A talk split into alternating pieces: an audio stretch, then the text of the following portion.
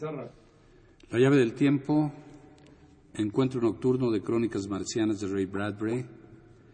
Participan Hilario y Miki, Francisca Vargas, Oscar Flores, eh, Osvaldo Hernández, Orlando Esteban. Orlán Esteban, Carlos Montaño, Juan López Moctezuma. Estamos en el estudio 2 de Radio Universidad.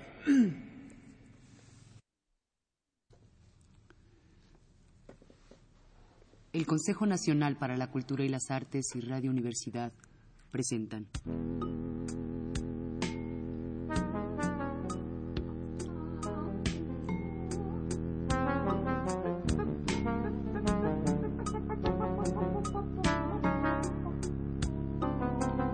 La llave del tiempo.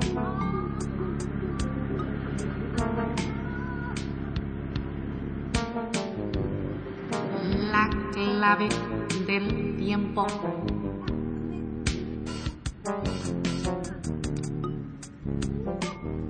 La nave del tiempo.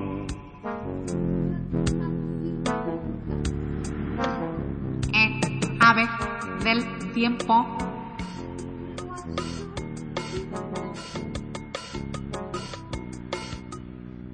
Encuentro nocturno de crónicas marcianas de Ray Bradbury, Bradbury, Bradbury.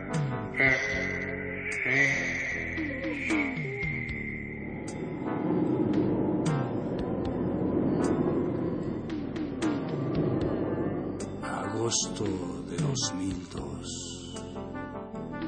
Agosto de 2002.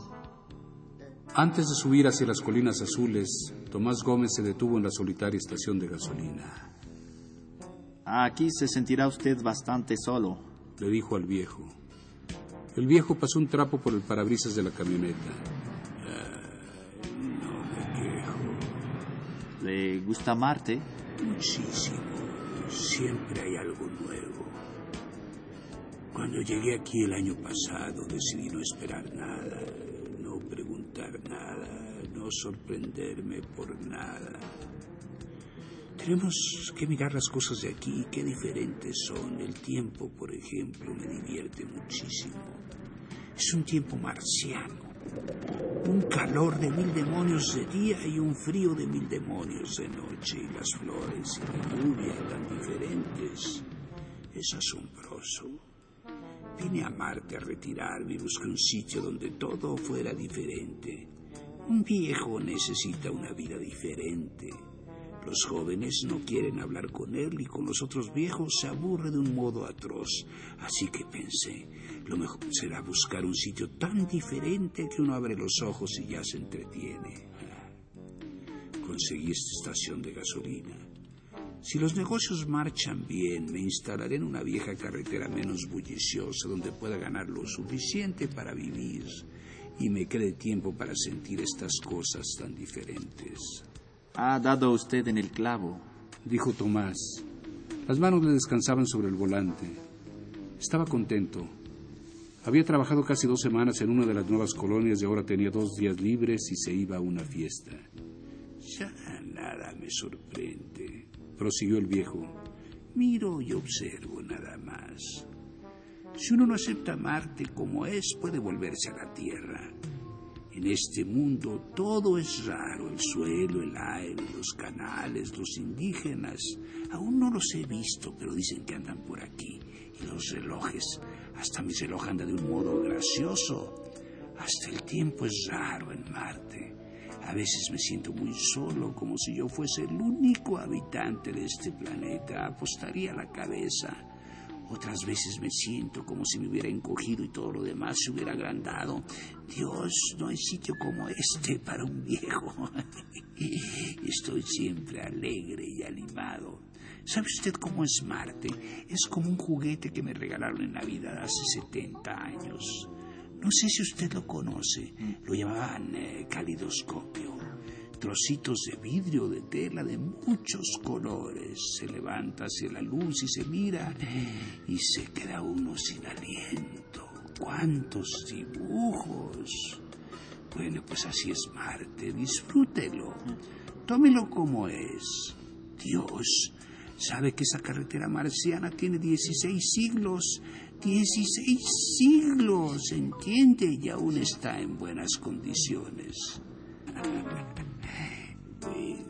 es un dólar cincuenta. Eh, sí, sí, aquí tiene. Gracias. De nada. Buenas noches. Hasta luego. Tomás se alejó por la antigua carretera riendo entre dientes. Era un largo camino que se internaba en la oscuridad y las colinas. Tomás con una sola mano en el volante sacaba con la otra de cuando en cuando un caramelo de la bolsa del almuerzo. Había viajado toda una hora sin encontrar en el camino ningún otro automóvil, ninguna luz. La carretera solitaria se deslizaba bajo las ruedas y solo se oía el suave zumbido del motor. Marte era un mundo silencioso, pero aquella noche el silencio era mayor que nunca. Los desiertos y los mares secos giraban a su paso y las cintas de las montañas se alzaban contra las estrellas. Esa noche había en el aire un olor a tiempo. Tomás sonrió. ¿Qué olor tenía el tiempo? El olor del polvo, los relojes, la gente. ¿Y qué sonido tenía el tiempo? Un sonido de agua en una cueva, y una voz muy triste, y unas gotas sucias que caen sobre cajas vacías, y un sonido de lluvia. Y aún más, ¿a qué se parecía el tiempo? A la nieve que cae calladamente en una habitación oscura, a una película muda en un cine muy viejo, a cien millones de rostros que descienden como esos globitos de Año Nuevo, que descienden y descienden en la nada. Eso era el tiempo, su sonido, su olor. Y esta noche, y Tomás sacó una mano fuera de la camioneta, esta noche casi se podía tocar el tiempo. La camioneta se internó en las colinas del tiempo. Tomás sintió unas punzadas en la nuca y se sentó rígidamente con la mirada fija en el camino. Entraba en una muerta aldea marciana. Paró el motor y se abandonó al silencio de la noche. Maravillado y absorto contempló los edificios blanqueados por la duna, deshabitados desde hacía siglos, perfectos, en ruinas, pero perfectos. Puso en marcha el motor. Recorrió algo más de un kilómetro y se detuvo nuevamente. Dejó la camioneta y echó a andar, llevando la bolsa de comestibles en la mano hacia una loma donde aún se veía la aldea polvorienta. Abrió el termos y se sirvió una taza de café. Un pájaro nocturno pasó volando. La noche era hermosa y apacible. Unos cinco minutos después oyó un ruido. Entre las colinas, sobre la curva de la antigua carretera, hubo un movimiento, una luz mortecina y luego un murmullo.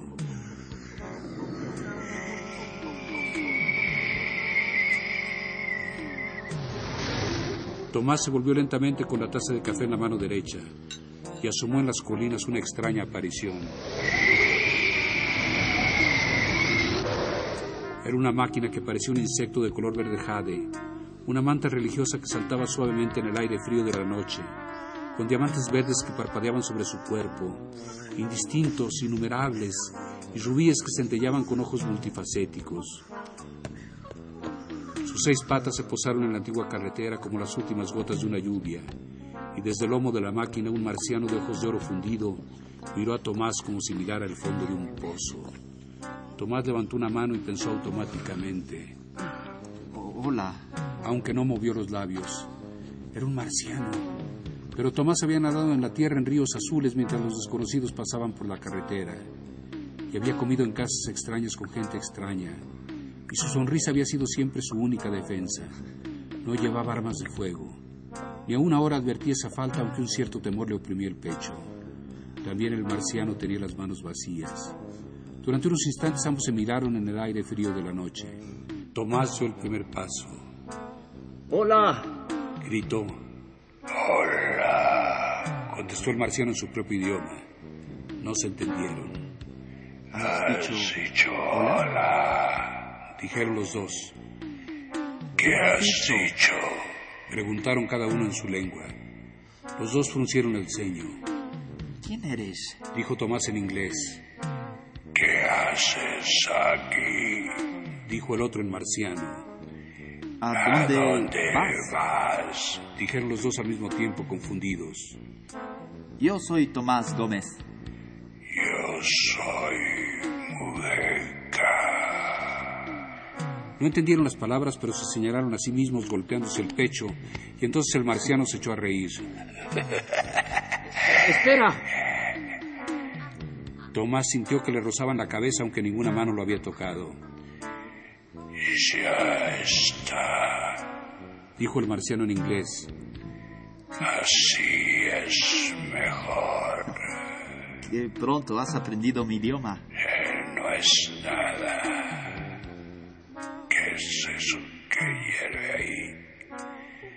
Algo distinto. Ah, es café. Café. Eh, ¿Puedo ofrecerte una taza? Por favor. Pero permíteme bajar de mi máquina. Claro. Eh, aquí está esta taza. Toma el café. Gracias. Y dame tu mano. Sí. Dios, Dios mío. En nombre de los dioses. ¿Viste lo que pasó? Murmuraron ambos helados por el terror. El marciano se inclinó para tocar la taza, pero no pudo tocarla. Señor. Realmente. Comenzó a decir el marciano. Se enderezó, meditó un momento y luego sacó un cuchillo de su cinturón. ¡Eh! Gritó Tomás. Has entendido mal. Tómalo. El marciano tiró al aire el cuchillo. Tomás juntó las manos. El cuchillo le pasó a través de la carne. Se inclinó para recogerlo, pero no lo pudo tocar y retrocedió estremeciéndose. Miró luego al marciano que se perfilaba contra el cielo. Las estrellas. Las estrellas. Las estrellas eran blancas y claras más allá del cuerpo del marciano, y lucían dentro de su carne como centellas incrustadas en la tenue y fosforescente membrana de un pez gelatinoso. Parpadeaban como ojos de color violeta en el estómago y en el pecho del marciano, y le brillaban como joyas en los brazos. Eres transparente. Y tú también. Tomás se tocó el cuerpo, sintió su calor y se tranquilizó. yo soy real. Pensó. El marciano se tocó la nariz y los labios. Yo tengo carne. Yo estoy vivo. Y, y si yo soy real, tú debes de estar muerto. No. Tú. Un espectro. Un fantasma. Se señalaron el uno al otro y la luz de las estrellas les brillaba en los miembros como dagas, como trozos de hielo, como luciérnagas. Y se tocaron otra vez y se descubrieron intactos, calientes, animados, asombrados, despavoridos. Y el otro, así ese otro, era solo un prisma espectral que reflejaba la acumulada luz de unos mundos distantes. Estoy borracho. Pensó Tomás. No se lo contaré mañana a nadie. No, no, no. ¿De dónde eres? De la tierra, ¿Qué es eso? allá. En el Allá. ¿Cuándo llegaste? Hace más de un año. ¿No recuerdas? No. Y todos vosotros estabais muertos. Así lo creímos. Tu raza ha desaparecido casi totalmente. ¿No lo sabes? No. No es cierto. Sí. Todos muertos. Yo vi los cadáveres negros en las habitaciones, las casas. Muertos. Millares de muertos. Eso es ridículo. Estamos vivos. Escúchame. Marte ha sido invadido. No puedes ignorarlo. Has escapado. Yo. ¿Escapar de qué? No entiendo lo que dices. Voy a una fiesta en el canal, cerca de las montañas Serial. Allí estuve anoche. ¿No ves la ciudad? Mira. Ahí. No, esa ciudad está muerta desde hace miles de años. Muerta. Muerta.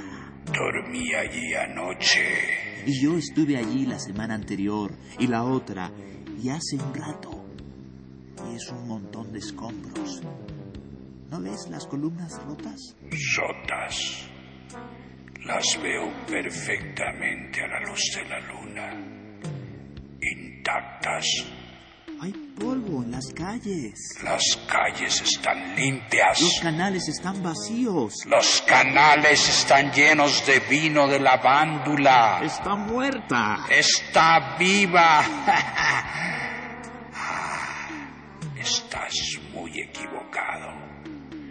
No ves las luces de la fiesta. Hay barcas hermosas, esbeltas como mujeres. Y mujeres hermosas, esbeltas como barcas. Mujeres del color de la arena. Mujeres con flores de fuego en las manos. Las veo desde aquí, pequeñas, corriendo por las calles. Allá voy a la fiesta.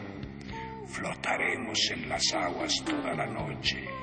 Cantaremos, beberemos, haremos el amor. ¿No las ves? Esa ciudad está muerta como un lagarto seco. Pregúntaselo a cualquiera de nuestro grupo. Voy a la Ciudad Verde. Es una colonia que hicimos hace poco cerca de la carretera de Illinois. No puedes ignorarlo. Trajimos 300 mil metros cuadrados de madera de Oregón y dos docenas de toneladas de buenos clavos de acero. Y, y levantamos a martillazos los dos pueblos más bonitos que hayas podido ver. Esta noche festejaremos la inauguración de uno. Llegan de la Tierra un par de cohetes que traen a nuestras mujeres y a nuestras amigas. Habrá bailes y whisky. ¿Dónde está todo eso? Aquí. Allá. Allá están los cohetes. ¿Los ves? No, Maldita sea. Ahí están. Esos aparatos largos y plateados. no. Estás ciego. Veo perfectamente. Eres tú el que no ve. Pero, pero ves la nueva ciudad, ¿no es cierto? Solo veo un océano y la marea baja. Señor, esa agua se evaporó hace 40 siglos. Vamos, vamos, basta ya. Es cierto, te lo aseguro.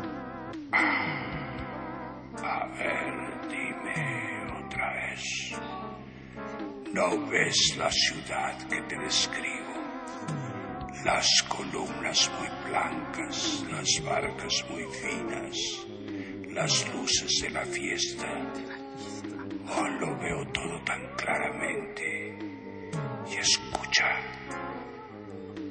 Oigo los cantos.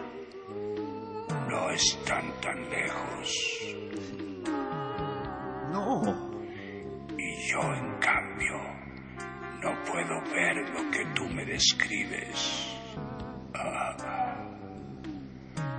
te hace frío. Podría ser. ¿qué? Dijiste que en el cielo, De la tierra. de la tierra, Sí.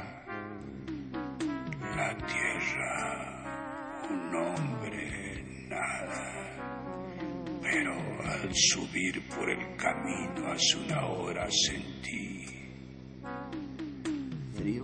sí, ¿Y ahora? vuelvo a sentir frío.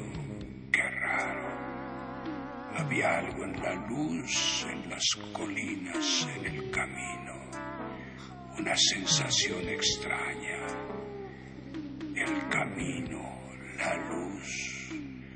Durante unos instantes creí ser el único sobreviviente de este mundo. Lo, mismo me pasó a mí. Solo hay una explicación. El tiempo, sí. Eres una sombra del pasado. No. Tú. Tú. Tú eres del pasado. Que seguro estás. ¿Cómo es posible afirmar quién pertenece al pasado y quién al futuro? ¿En qué año estamos? En el año 2002. ¿Qué significa eso para mí? Nada. Es como si te dijera que estamos en el año 4462-853 SS. No significa nada, menos que nada. Si algún reloj nos indicase la posición de las estrellas. Pero las ruinas lo demuestran. Demuestran que yo soy el futuro. Que yo estoy vivo. Que tú estás muerto. Todo en mí lo desmiente. Me late el corazón, mi estómago siente hambre, mi garganta sed. No, no, ni muertos ni vivos. Más vivos que nadie quizá. Mejor atrapados entre la vida y la muerte. Dos extraños que se cruzan en la noche. Nada más. Dos extraños que pasan. Ruinas, dijiste. Sí. ¿Tienes miedo? ¿Quién desea ver el futuro? ¿Quién ha podido desearlo alguna vez? Un hombre puede enfrentarse con el pasado, pero pensar, has dicho que las columnas se han desmoronado y que el mar está vacío y los canales secos y las doncellas muertas y las flores marchitas. Claro. Pero si están ahí, ¿Dónde? las veo. No me basta. Me aguardan ahora y no importa lo que digas. Y y a mí también me esperan los cohetes. Allá a lo lejos, la ciudad, las mujeres, pero de la tierra. Jamás nos pondremos de acuerdo. Admitamos nuestro desacuerdo. ¿Qué importa quién es el pasado o el futuro si ambos estamos vivos? Lo que ha de suceder sucederá mañana o dentro de diez mil años. ¿Cómo sabes que esos templos no son los de tu propia civilización? Dentro de cien siglos, desplomados y en ruinas. No lo sabes. No preguntes entonces. La noche es muy breve. Allá van por el cielo los fuegos de la fiesta y los pájaros. Ven, dame la mano. No puedo tocarte. No podemos tocarnos. Volveremos a encontrarnos. ¿Quién sabe? Tal vez otra noche. Me gustaría ir contigo a la fiesta. Y a mí me gustaría ir a tu ciudad y ver esa nave de que me hablas y esos hombres y oír todo lo que sucedió. Adiós.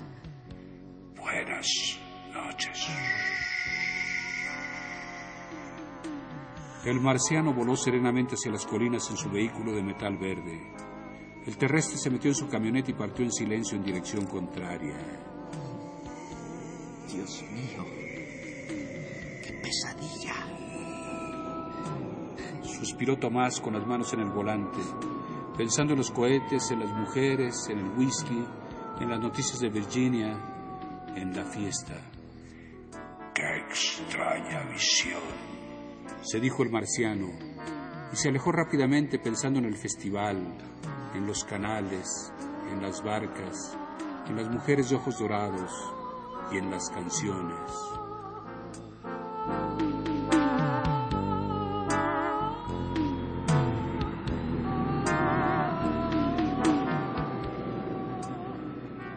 La noche era oscura.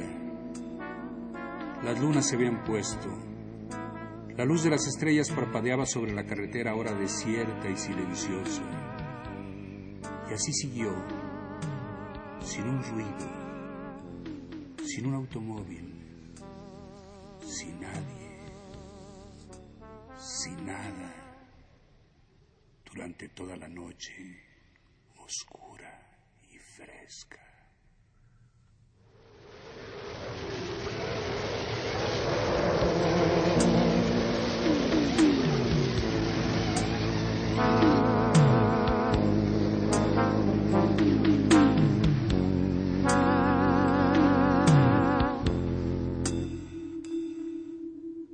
Consejo Nacional para la Cultura y las Artes y Radio Universidad.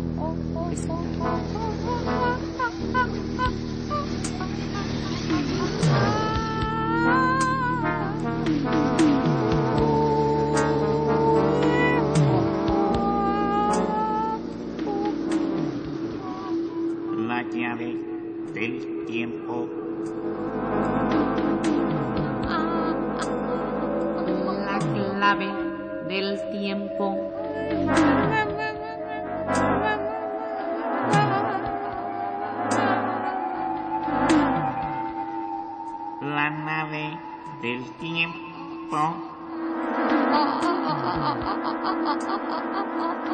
El ave del tiempo.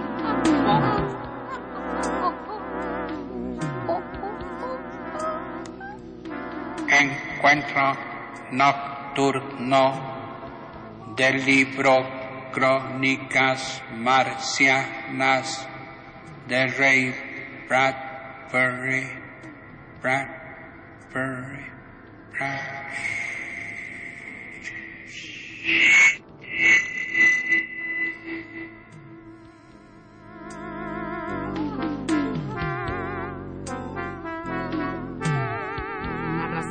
producción y dirección Juan López Moctezuma. Como Tomás Gómez, Óscar Flores. Participación de Jordán Esteban, Osvaldo Hernández y Francisca Vargas. Música original de Hilario Inuki. En los controles, Carlos.